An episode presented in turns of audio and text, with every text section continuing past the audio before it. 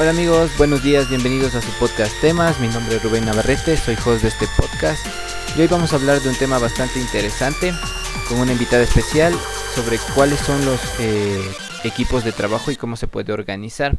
Para lo cual he traído una invitada súper especial, mi esposa, la doctora Catherine Higuera, a la cual le doy la bienvenida.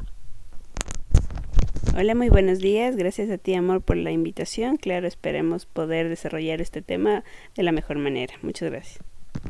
Chévere, vamos a empezar como siempre sobre la temática de organizar equipos de trabajo.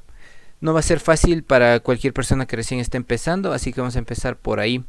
¿Cómo es relacionarse con tu equipo de trabajo cuando apenas estás iniciando y cuando recién conoces a tus colegas de trabajo y obviamente entiendes que son personas desconocidas con las cuales recién vas a compartir una relación de trabajo? ¿Cómo te adaptaste a esa parte y cómo fue tu experiencia? Tengo entendido que has trabajado en algunas eh, eh, unidades de trabajo en la parte de salud. Cuéntanos tu experiencia cuando conociste recién a tus colegas de trabajo y cómo te fuiste adaptando a esa parte de hacer informes y organizaciones. Bueno, es importante saber que, como siempre lo he dicho, cada persona es un ecosistema distinto, entonces cada persona tiene su propio mundo, sus propias culturas y su propia forma de, relacionarse, ¿no?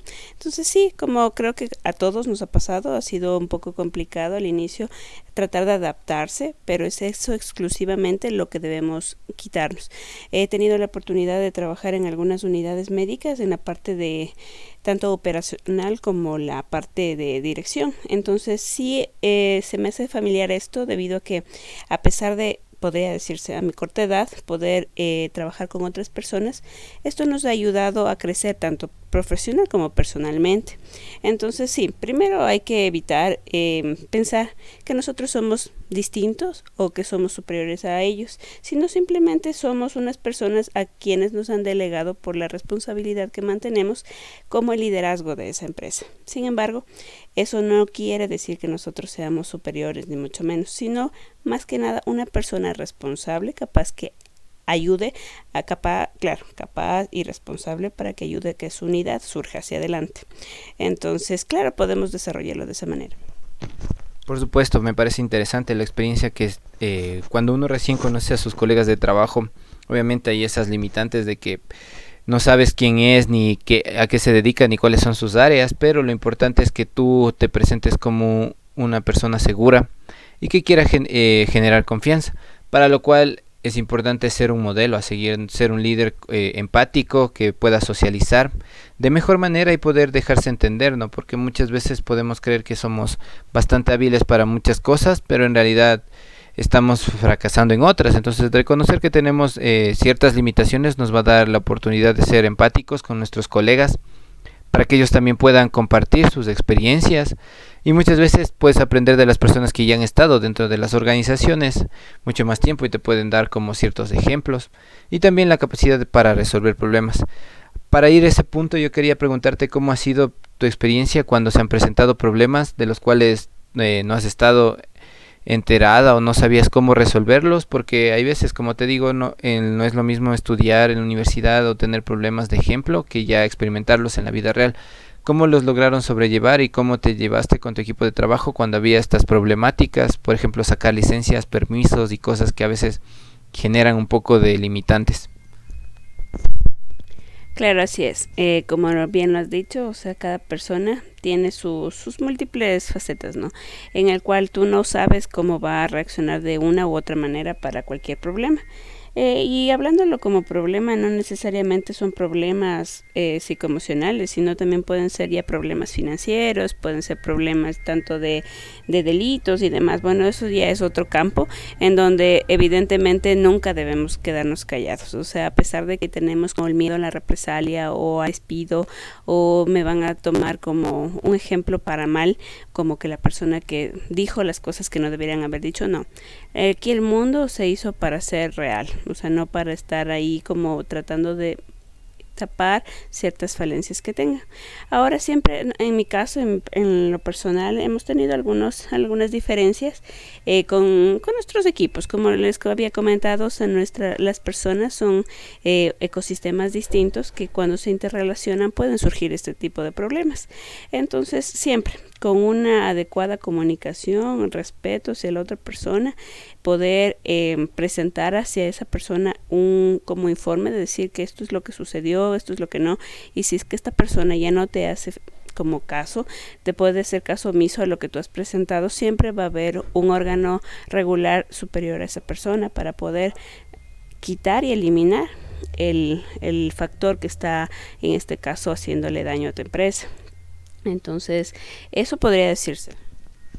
Claro, también es importante, como mencionabas, el generar una confianza, eh, saber cuáles son las jerarquías organizacionales que tiene tu empresa para saber a quién referirte cuando hay un inconveniente y obviamente no quedarse callado. Yo también tuve una experiencia que cuando estuve de ejecutivo de ventas de negocios en una empresa, eh, me ascendieron a hacer una parte de finanzas y eh, arqueos de caja y en realidad cuando yo recibí la caja, la caja tenía eh, faltantes. Y yo como recién estaba empezando en este trabajo, lastimosamente no pude analizar bien que ahí había un problema, ¿no? Pero ya a la larga, a la corta hubo ese inconveniente y puede generar inclusive malestar con tus colegas de trabajo y también con tus jefes, ¿no?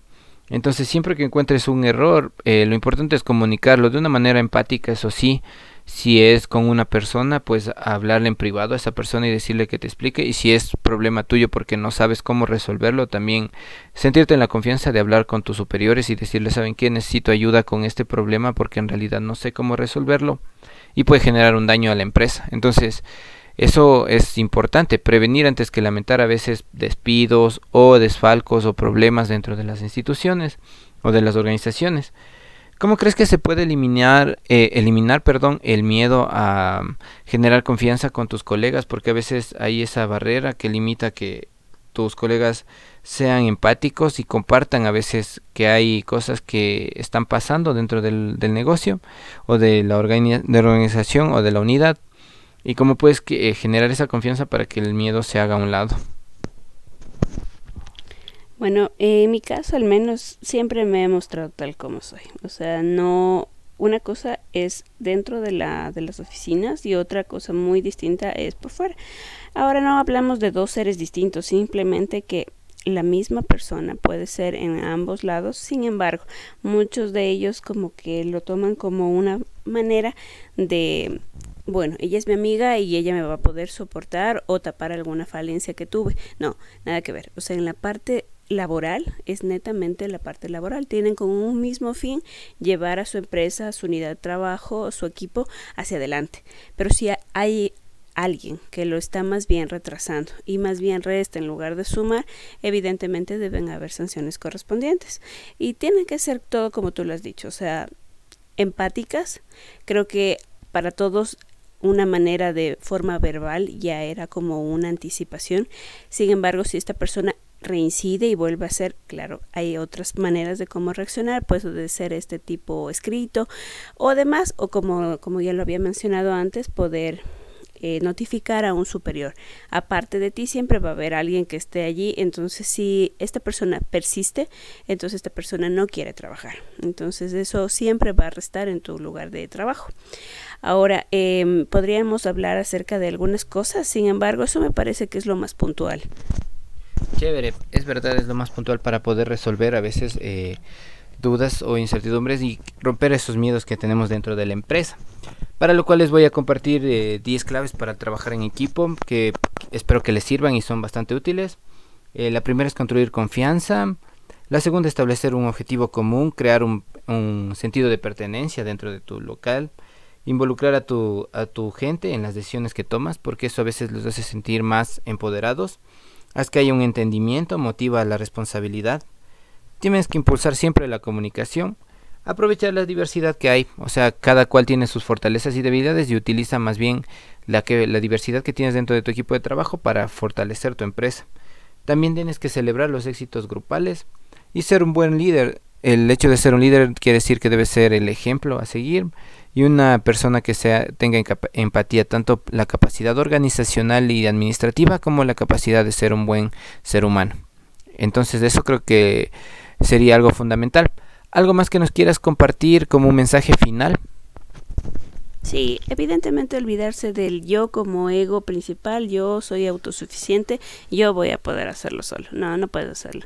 Realmente este es un trabajo multidisciplinario en donde, como ya lo habías comentado, en donde cada persona se sienta parte de y, y se sienta con amor de, va a poder trabajar de mejor y mm, de mejor manera. Eso básicamente. Chévere, muchísimas gracias. Este podcast está auspiciado por la agencia de marketing NES Marketing Digital. Pueden buscarla en Facebook y el libro Océano de Marketing Digital que está próximo a salir también. Espero que lo puedan leer y eso sería todo por el día de hoy. Muchísimas gracias. Compartan este podcast y espero que les sirva. Un excelente día a todos.